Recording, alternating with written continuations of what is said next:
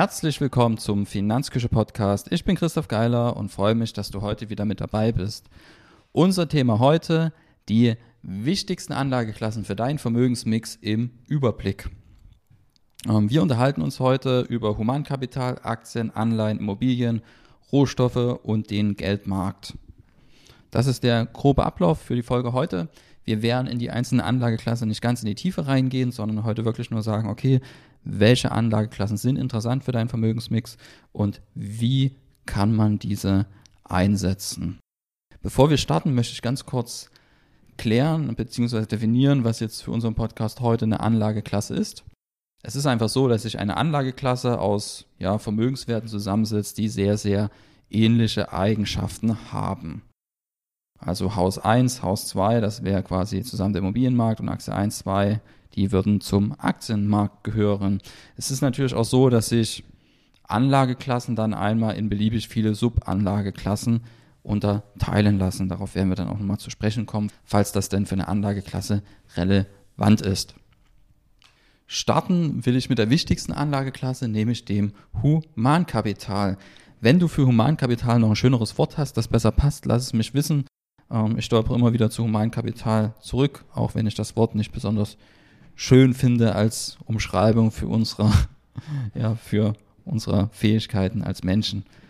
Genau, das ist ein sehr, sehr technischer Begriff. Also wenn du eine Alternative hast, die auch sehr, sehr gut passt, dann gerne her damit. So, Humankapital, warum kommt das in einer Podcast-Episode zu Vermögenswerten mit dazu? Weil du Humankapital auch ja, bei deinen Anlageentscheidungen vor allem auch berücksichtigen kannst und weil man sich bewusst machen sollte, dass das Humankapital gerade am Anfang des Berufslebens eine der größten, wenn nicht sogar mit Abstand die größte Anlageklasse und der, vor allem der größte Vermögenswert auch für dich selber ist. In der Regel, außer du hast geerbt, und wir gehen jetzt einfach mal vom Regelfall aus. Und da ist es auch einfach so, dass wenn du am Anfang Geld anlegst, du dir bewusst machen solltest, dass wenn du jetzt ein Depot einrichtest und da, keine Ahnung, 1000, 2000, 3000 Euro einzahlst, dass das vielleicht gemessen an den liquiden Mitteln, die du jetzt gerade auf dem Konto hast, viel Geld ist. Aber gemessen an all deinen Vermögenswerten ist es halt relativ wenig, weil du am Anfang deines Lebens vermutlich einen Arbeitskraftwert hast, der in Millionenhöhe geht.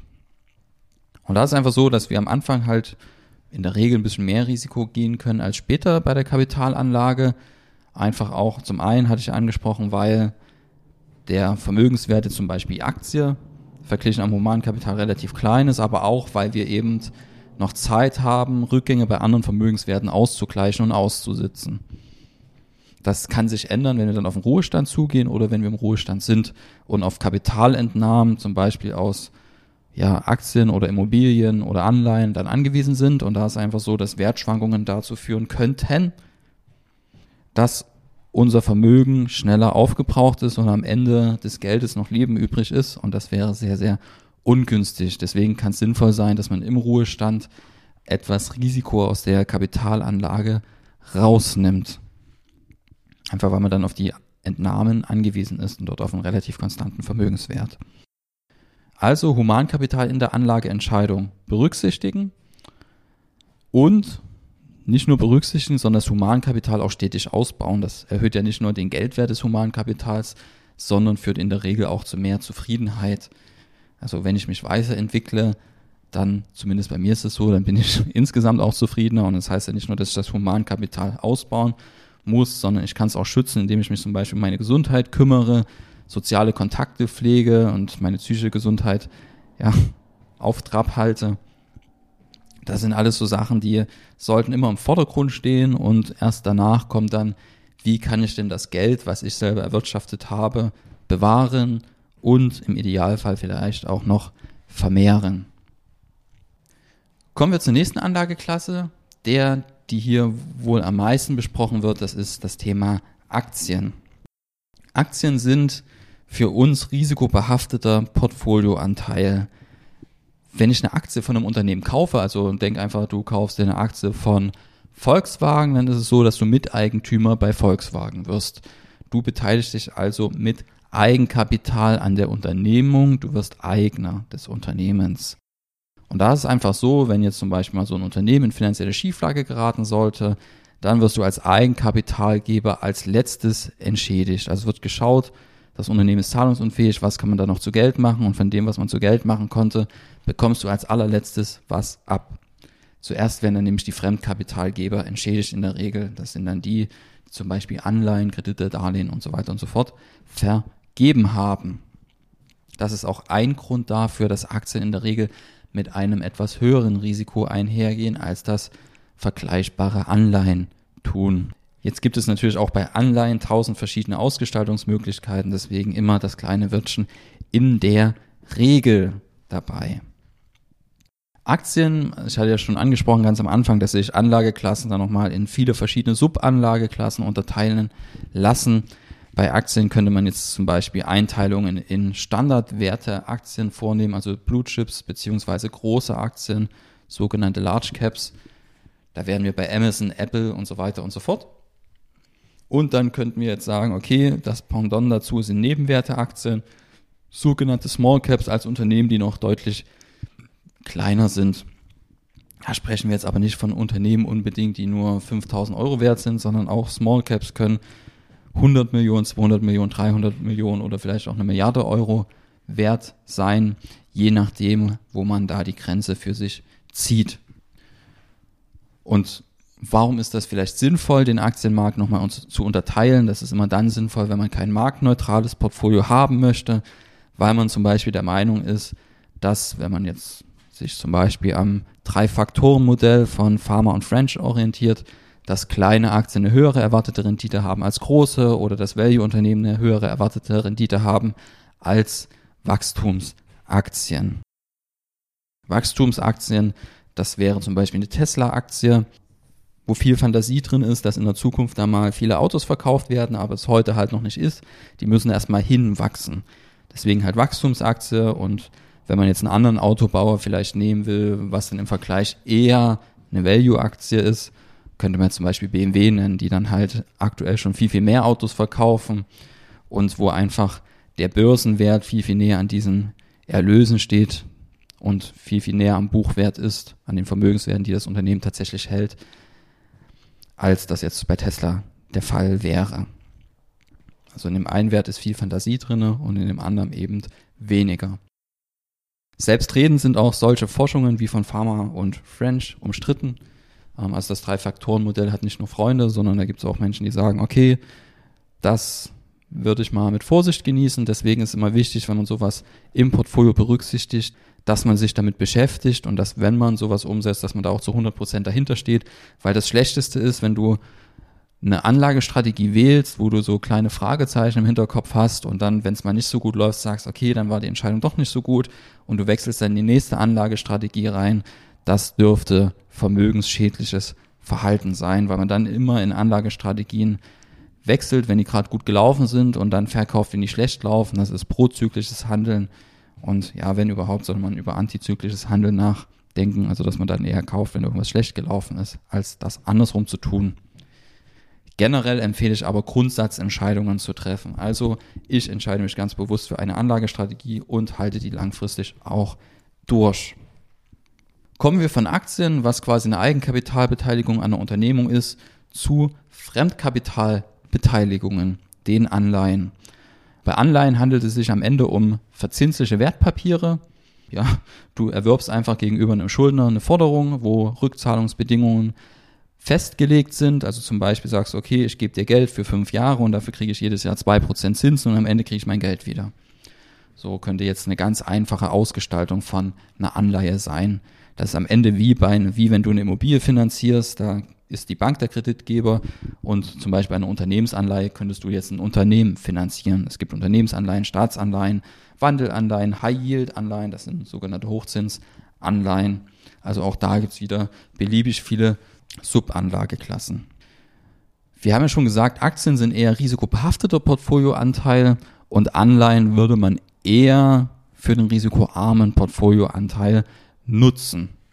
Um da auch im Portfolio eine ganz klare Abgrenzung zu haben, das gehört zu meinem risikobehafteten Portfolioanteil, das ist risikoarmer Portfolioanteil und das ermöglicht es mir einfach mein Risikoprofil sehr, sehr genau einzustellen, weil ich genau weiß, welcher welches Produkt im Portfolio welche Aufgabe hat und eben eine ganz klare Struktur vorherrscht.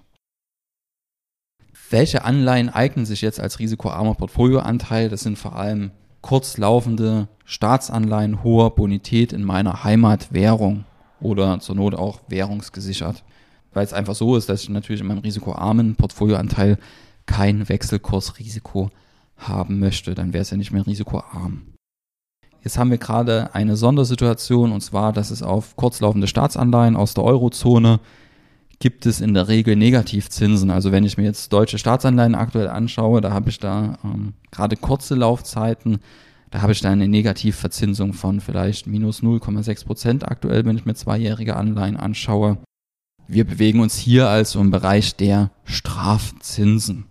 Also kann man auch überlegen, ob man als risikoarmen Portfolioanteil ähm, eine andere Anlageklasse nutzt und das wäre dann der Geldmarkt, wo zum Beispiel Bankkonten dazuhören, aber auch sehr kurzlaufende Anleihen von unter ein oder zwei Jahren Laufzeit.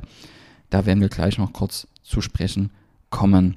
Wichtig ist noch zu Anleihen, dass man da versteht, dass es da zwei Renditetreiber primär gibt. Das eine ist die Laufzeit der Anleihe und das andere ist die Bonität des Schuldners. Und da gilt einfach, je höher die Bonität des Schuldners ist, desto höher ist das Risiko meiner Anleihe und desto höher sollte auch der Zins sein, den ich als Entschädigung dafür bekomme, dass ich mein Geld aus der Hand gebe und eben demjenigen dann verleihe. Und was auch ganz klar ist, je länger so eine Anleihe läuft, desto höher ist das Risiko, das mit der Anlage einhergeht. In der Laufzeit kann sich ja zum einen die Bonität des Schuldners ändern, dann kann sich die Zinssituation am kompletten Markt verändern und das kann einfach dazu führen, dass eine Anleihe vielleicht hinten komplett ausfällt oder dass halt zu stärkeren Kursschwankungen kommt, während der Haltezeit einer Anleihe. Werden dann auch noch in einer gesonderten Podcast-Episode darauf eingehen, dass es ja auch ein Anleihesegment gibt, das vom Risikorenditeprofil her nicht weniger attraktiv oder ähnlich attraktiv ist wie das von Aktien. Da sprechen wir von Schwellen in der Staatsanleihen. Und da kann man tatsächlich drüber nachdenken, ob man die mit ins Portfolio aufnimmt und den risikobehafteten Portfolioanteil da quasi um eine Anlageklasse bereichert. Einfach weil man dadurch vielleicht ein besseres Risikorenditeprofil im Portfolio bekommt. Das Ziel ist ja, möglichst viele verschiedene Anlageklassen im Portfolio zu haben, damit sich die Wertschwankungen gegenseitig ausgleichen und ich insgesamt eine ruhigere Portfolioentwicklung habe, als wenn ich jetzt nur eine risikobehaftete oder risikoarme Anlageklasse im Portfolio hätte. Kommen wir von Anleihen zum Geldmarkt weil ich es ja schon kurz angesprochen hatte, dass wir bei Anleihen, wenn wir den, wenn wir vor allem von risikoarmen Anleihen sprechen, eine Sondersituation haben und zwar, dass gerade kurzlaufende europäische Staatsanleihen im Negativzins feststecken. Also gibt es eine Sondersituation. Man kann auch, um sicher Geld zu parken, auf Bankguthaben zurückgreifen, wo man per se verstehen muss, dass Bankguthaben alles andere als eine risikoarme Anlageklasse ist. Bankguthaben ist am Ende ein Darlehen an hochverschuldetes Kreditinstitut, das kann in finanzielle Schieflage geraten und dann wären auch deine Bankeinlagen im Feuer. Haben wir jetzt aber die Sondersituation, dass der deutsche Staat, jetzt wir leben ja in Deutschland, den Sparen dort garantiert, dass 100.000 Euro pro Bankverbindung und pro Kunde staatlich geschützt sind. Und wenn es zu Zahlungsausfällen käme, würde der Staat, so zumindest das Versprechen, dafür aufkommen. Und das Schöne ist jetzt an Bankkonten, dass da aktuell für Guthaben meistens unter 100.000 ist da meistens die Grenze, dass es da noch aktuell 0% Zinsen gibt. Darüber muss man sich heutzutage schon freuen. Habe also einen Renditevorteil von einem halben Prozent gegenüber von kurzlaufenden Staatsanleihen. Und das kann Grund sein, dass man das Geld lieber auf dem Bankkonto parkt, als das jetzt in Anleihen zu stecken. Jetzt muss man natürlich nicht das eine machen und das andere lassen man kann auch darüber nachdenken, es ist ja aktuell, gerade bei sicheren Anlagen, ist es die Wahl zwischen Pest und Cholera. Und man kann auch Mischmodell fahren, wo man halt einen Teil Bankguthaben hat und einen Teil Staatsanleihen. Da ist einfach der Vorteil, dass man dann zumindest einen Teil des Geldes aus dem Bankensystem raus hat. Und dann hat man quasi die Staatsanleihen als ja, Puffer für Eventrisiken, wo es halt wirklich ganz schlimm kommt und das Bankensystem an sich komplett instabil wird. Und man hätte das Bankguthaben als Risikoarmpuffer, wo eben zum einen die Staatsgarantie dahinter steht, aber zum anderen, was überhaupt nicht schwankt vom Kurs her und was eben statt mit minus 0,5, minus 0,6 Prozent mit 0 Prozent aktuell noch verzinst wird. So, ansonsten gehört zu Geldmarkt, da gehören dazu alles, was mit Bankkonten zu tun hat, Tagesgeldkonten, Festgeldkonten und dann auch Geldmarktfonds, die dann zum Beispiel auch Staatsanleihen ganz kurzer Laufzeit kaufen könnten. Also Geldmarkt sind auch Anleihen mit sehr, sehr kurzer Laufzeit. Da sprechen wir von Anleihen, die weniger als ein Jahr laufen oder manchmal nach Definition auch weniger als zwei Jahren. Also Geldmarkt vor allem interessant halt, um Geld zu parken, wie der Name schon sagt. Damit haben wir uns bisher über die Anlageklassen Humankapital unterhalten, was für die meisten die wichtigste Anlageklasse ist, gerade in jungen Jahren. Wir haben das Thema Aktien behandelt, ähm, Anleihen, Geldmarkt. Damit fehlt uns mindestens noch eine wichtige Anlageklasse, nämlich das Thema Immobilien. Immobilien sowohl als Direktanlage möglich, aber es gibt auch noch andere Wege der Beteiligung am Immobilienmarkt wo man das Klumpenrisiko zum einen vermeiden kann und insgesamt eventuell einen höheren Ertrag erwirtschaftet als mit einer Direktanlage. Man sollte sich immer bewusst machen, gerade bei Immobilien sprechen wir auch über das Thema Eigennutz. Gerade beim Thema Eigennutz, das ist immer so eine Mischentscheidung zwischen Geldanlage und ja, Lebensstilentscheidung. Das ist ein Mischmasch. Und man sollte nicht davon ausgehen, wenn man den Schritt geht, dass, das, dass die eigenen vier Wände die beste Anlageentscheidung des Lebens werden. Also ich hoffe für jeden, dass er noch eine bessere trifft, weil gerade bei der eigenen Immobilie ist es so, die gestaltet man auch ein bisschen anders aus, als wenn man jetzt zum Beispiel ein Objekt vermietet. Da ist man dann doch pragmatischer. Also da sehen die Wasserhähne anders aus, da wird vielleicht ein anderer Fußboden genommen, als bei einer Wohnung, die man halt dann kauft und vermietet dass das eine und das andere ist, dass so eine Immobilie nicht mitwächst und nicht mitschrumpft. Das bedeutet, eine Immobilie für den Eigenbedarf wird meistens für den Spitzenbedarf gekauft, nämlich wenn die Kinder den meisten Platz brauchen. Und das führt dazu, dass bevor die Kinder da sind, ist die Immobilie eigentlich zu groß und wenn die Kinder raus sind, ja, dann ist die Immobilie wieder zu groß und nur für diesen Moment des Spitzenbedarfs passt sie exakt. Und die wenigsten haben aber vor, so eine Immobilie dann gleich wieder zu verkaufen, wenn die Kinder raus sind. Und das führt, sieht man ja heute, dass es ganz viele ältere Menschen gibt, die Immobilien bewohnen, die eigentlich für Familien ausgelegt sind. Und Mieten hat da zum Beispiel den Vorteil, dass man solche Wohnungen mit wachsen und mit schrumpfen lassen kann, einfach indem man umzieht. Wichtig ist also da einfach, dass man sich ganz klar macht, ähm, das ist eine Mischentscheidung, man sollte sich das nicht schönreden, ganz genau durchrechnen. Gerade wenn man eine Immobilie ein bisschen außerhalb kauft, sollte man nicht vergessen, dass man dann plötzlich Pendelzeit einplanen muss, dass man vielleicht ein Auto mehr braucht dass die Autos schneller verschleißen und wenn man das alles mit einrechnet, dann sieht die Rechnung meistens so aus, dass andere Anlagemöglichkeiten eventuell, ich sage mal eventuell, ist einzelfallabhängig und muss man sich genau anschauen, eben vielleicht die sinnvollere Alternative wäre, wenn man rein das Monetäre betrachtet. Aber wie gesagt, das Lebensglück sollte dort nicht außen vor bleiben und wenn man für sich entschieden hat, dass die Eigenmobilie den größten Mehrwert bringt, spricht da nicht so viel dagegen, wenn man sich das Ganze leisten kann. Und darauf kommt es am Ende drauf an. Also man sollte sich nicht durch eine Immobilie in finanzielle Zwänge bringen und vielleicht ähm, unnötig vom nächsten Gehalt sich selbst dort abhängig machen. Ansonsten gibt es da noch Außer zum Eigenbedarf kann man Immobilien natürlich vermieten. Da sieht die ganze Sache ein bisschen anders aus. Dann spielen auch Steuereffekte mit eine Rolle. Das ist sicherlich ein Thema für drei, vier extra Podcast-Episoden. Heute soll es ja nur darum gehen, einmal grob auf alle einzugehen, damit wir dort einen groben Überblick haben. Und neben der Immobilie zum Eigenbedarf und zur Vermietung, also der Direktbeteiligung an Immobilienvermögen, gibt es auch noch die Option, sich an börsennotierten Immobiliengesellschaften zu beteiligen. Ähm, das könnten ganz normale Aktiengesellschaften sein wie Novonovia, aber auch sogenannte REIT-Gesellschaften, also Real Estate Investment Trusts. Das sind börsennotierte ähm, Immobilienunternehmen, die ihr Geld mit Immobilien verdienen, Vermietung und Verpachtung, Grundstückshandel und so weiter und so fort. Und die haben sich halt einer bestimmten Steuergesetzgebung unterworfen, die bestimmte Vorgaben macht, zum Beispiel, dass ein Großteil der Unternehmensgewinne, das sind so meistens in den meisten Ländern 90 Prozent der Gewinne, die solche Immobiliengesellschaften dann auch jährlich ausschütten müssen.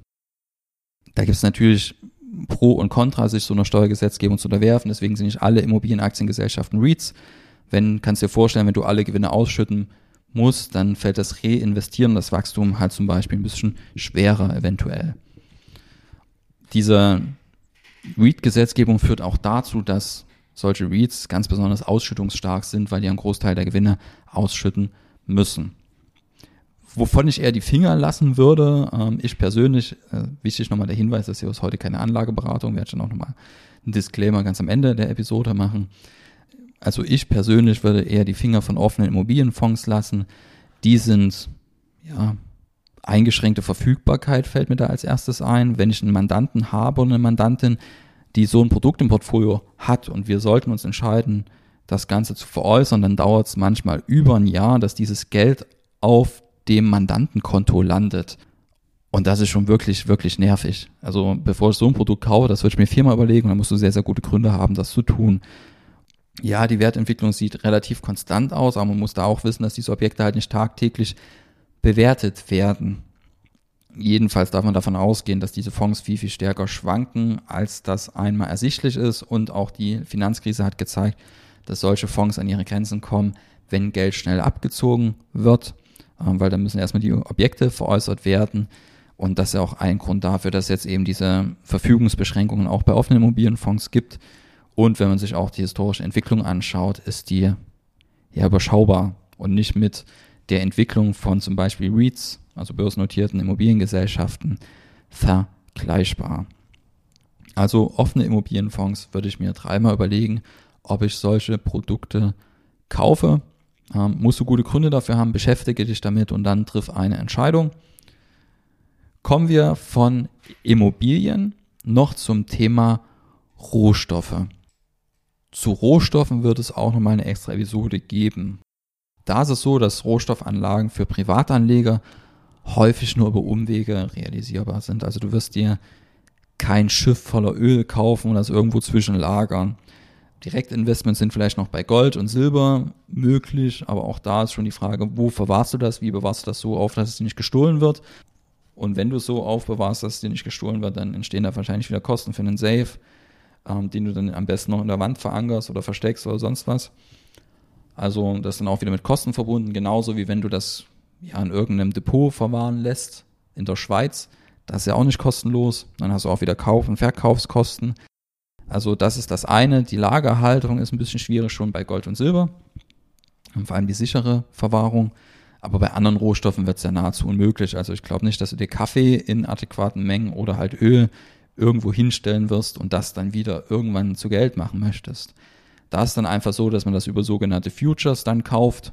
Und wenn du bei Futures schon Fragezeichen hast, dass es am Ende ein Handel, wo am Ende schon der Preis feststeht und der Liefertermin, aber wenn du da Fragezeichen hast, dann sind Rohstoffe fallen für dich dann schon fast weg, abseits, ich sag mal, von Edelmetallen. Ansonsten musst du dich halt tiefergehend damit beschäftigen, bevor du so ein Investment tätigst. Ich habe auch schon mal über das Thema, gehören Rohstoffe überhaupt in ein Depot, ähm, Artikel geschrieben, den verlinke ich dir auch in den Show Notes. Und da bin ich eher zu einem ja, gemischten Ergebnis gekommen, um das Ergebnis dort ein Stück weit vorwegzunehmen. Ich schaue gerade mal in mein Fazit. Ähm, das Fazit ist, gehören Rohstoffe in Depot definitiv vielleicht, dass in der Zukunft positive Renditen zu erwarten sind, können wir weder mit Sicherheit ausschließen noch bestätigen. Und wie ich zu dem Fazit gekommen bin, ähm, da findest du im Artikel mehr dazu, den ich dir in den Shownotes verlinke. Pro Rohstoffe spricht natürlich, dass die Entwicklung relativ unabhängig von den anderen Anlageklassen erfolgt.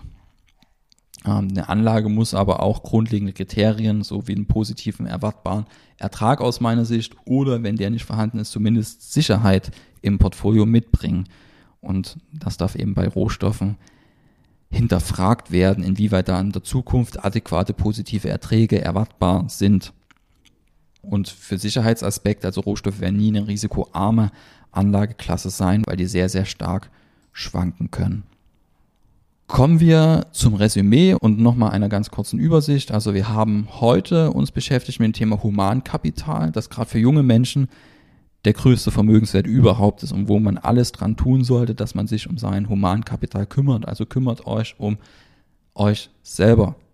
Ähm, Humankapital auch ganz wichtig bei Anlageentscheidungen mit berücksichtigen. Zum Beispiel, was wir noch nicht besprochen haben, wie sicher ist deine Arbeitsstelle? Also ein Beamter, der weiß, dass seine Arbeitsstelle sehr, sehr sicher ist, kann tendenziell bei einer Geldanlage mehr Risiko gehen als ich zum Beispiel, weil eine meiner Einnahmequellen ist tatsächlich die Depotverwaltung. Und da ist es ja so, wenn die Depots nach unten gehen und ich habe da eine prozentuale Beteiligung am Depotvolumen und wenn das Depot nach unten geht, also die Depotwerte insgesamt meiner Mandanten, dann sinkt auch mein Einkommen ein Stück weit mit nach unten. Und wenn ich jetzt noch im Privatvermögen ausschließlich Aktien halten würde, dann wäre es ja so, dass zum einen bei einem Rückgang am Aktienmarkt mein Einkommen leiden würde und gleichzeitig würden auch noch alle meine Vermögenswerte nach unten gehen. Deswegen sollte ich schon viel, viel stärker darauf achten als zum Beispiel eine Beamte oder ein Beamter, dass ich mein Vermögen auch etwas unabhängiger im privaten Bereich vom Aktienmarkt mit aufstelle, als ich das vielleicht tun könnte, wenn ich verbeamtet wäre. So, also Humankapital bei Anlageentscheidungen unbedingt mit berücksichtigen. Dann Aktien. Aktien haben wir vor allem im risikobehafteten Portfolioanteil zugeordnet. Das ist Eigenkapital. Die Rückzahlungsbedingungen sind nicht festgelegt, sondern ich bin halt direkt am Unternehmenserfolg und Misserfolg beteiligt. Und im Insolvenzfall werde ich als letzter entschädigt und gucke dann meistens in die Röhre. Bei Anleihen ist es so, da bin ich Fremdkapitalgeber. Im Insolvenzfall werde ich vorrangig entschädigt im Insolvenzfall eines Unternehmens. Wir wollen aber Anleihen oder sehe ich vor allem als risikoarmen Portfolioanteil, wo wir gerade die Besonderheit haben, dass kurzlaufende Staatsanleihen mit hoher Bonität aus dem Euroraum mit Negativzinsen behaftet sind. Deswegen kann man drüber nachdenken, ob man in einem gewissen Maße halt Bankguthaben auch als risikoarmen Portfolioanteil mit reinnimmt, was uns zum Geldmarkt führt, was vor allem Bankguthaben repräsentiert, ähm, sei es Festgeld oder Tagesgeld oder das Girokonto. Aber zum Geldmarkt gehören auch ganz kurzlaufende Anleihen mit einer Restlaufzeit von weniger als einem Jahr oder je nach Definition auch mit einer Restlaufzeit von weniger als zwei Jahren. Der Geldmarkt vor allem dazu da, Geld zu parken. Eine weitere attraktive Anlageklasse sind Immobilien. Da muss man sich halt nur fragen, inwieweit man die beziehungsweise in welcher Form vor allem man die berücksichtigt, sei es für einen Eigenbedarf, wo man halt immer das Bewusstsein dafür haben sollte, dass das eine Mischung aus Anlage und Lebensstilentscheidung ist und vermutlich rein rational, wenn man den Vermögensendwert dann irgendwann mal betrachtet, nicht unbedingt die allerbeste finanzielle Entscheidung des Lebens war. Dafür ist hoffentlich das eigene Zufriedenheitsbefinden dadurch hochgegangen. Neben der Eigennutzung gibt es natürlich auch noch die Möglichkeit der Vermietung oder alternativ die Beteiligung an sogenannten REITs oder anderen börsennotierten Aktiengesellschaften. Ähm, was ich eher kritisch sehe, sind offene Immobilienfonds. Damit sollte man sich sehr, sehr genau auseinandersetzen, bevor man dann wirklich sagt, okay, ich kaufe das. Da sollst du sehr, sehr gute Gründe dafür haben. Offene Immobilienfonds sind jetzt auch kein Exportschlager in andere Länder, sondern das ist was, was es vor allem auch in Deutschland gibt und mit starken Verfügungseinschränkungen einhergeht. Also da kann es manchmal über ein Jahr dauern, bevor man tatsächlich an das Geld rankommt, wenn man heute entscheidet, ich will verkaufen. Und zu guter Letzt haben wir uns mit dem Thema Rohstoffe auseinandergesetzt, wo die größte Herausforderung vor allem die Lagerhaltung ist. Schon allein bei Edelmetallen muss man sich fragen, wie verwahre ich das sicher, so dass es nicht verloren geht. Wenn ich mir einen Safe dahin stelle, ähm, dann kostet der auch Geld. Wenn ich irgendein ja, Golddepot nutze oder ein Schließfach, dann kostet das auch Geld, also alles mit Kosten verbunden. Und abseits der Edelmetalle wird es ganz, ganz schwer, Rohstoffe physisch zu kaufen und irgendwo in Reichweite zu verwahren, sei es Kaffee, Kohle, Holz, Öl. Ähm, ich glaube nicht, dass du dir einen Öltanker kaufst und das dann selber wieder irgendwann verkaufst, sondern das funktioniert dann meistens über Futures bei Futures kaufst du den Rohstoff nicht im ersten Moment, sondern schließt einen Kaufvertrag über die Zukunft ab, deswegen Futures, das heißt der Zukunft. Und du würdest den Future halt dann veräußern oder in den nächsten Kontrakt rollen, wenn es dann halt soweit ist und der Auslieferungstermin kurz bevor steht, weil den Rohstoff ja gar nicht wirklich vor der Haustür stehen haben möchtest. Und bevor du sowas kaufst, sollst du dich halt auch damit auseinandersetzen und verstehen, wie das funktioniert. Da verlinke ich dir auch nochmal den Artikel der da heißt, gehören Rohstoffe ins Depot, äh, wo ich zum gemischten Fazit gekommen bin. Und damit hätten wir die wichtigsten Anlageklassen einmal besprochen, die halt wirklich für den Vermögensaufbau langfristig entscheidend sind. Ähm, gibt dann noch, natürlich noch so Ausnahmen wie Sammlerstücke, Kunst und so weiter und so fort. Das soll heute nicht unser Thema sein. Ich verlinke dir den Artikel, die acht relevanten Anlageklassen des Kapitalmarktes einen Überblick in den Show Notes. Da kannst du das Ganze nochmal nachlesen. Da bin ich auch auf die Themen Optionen, Derivate ganz kurz eingegangen und auf Gegenstände mit Sammlerwert, was ich gerade ganz kurz angesprochen hatte, so Oldtimer, Sammlerweine, Whiskys, seltene Turnschuhe vielleicht noch. Genau. Und was ich hier vergessen habe gerade, ich habe den Artikel offen, Man kann da jetzt natürlich noch Uhren dazu zählen. Da gibt es auch sehr, sehr affine Sammler, ähm, die sich teure Uhren holen und das quasi als Wertaufbewahrungsmittel sehen oder halt zur Vermögenssteigerung. Das funktioniert auch mal besser, mal schlechter. Aber gerade bei großen Vermögen kann man ja doch schon drüber nachdenken, ob man halt auch ein paar andere Sachen mit beifügt, um seine Werte dort zu konservieren damit sind wir am Ende der Episode angelangt. Wenn dir der Podcast gefällt, lass mir einfach eine Bewertung da bei iTunes oder wo das auch immer sonst geht. Ähm, wir sehen uns beim nächsten Mal. Bis dahin.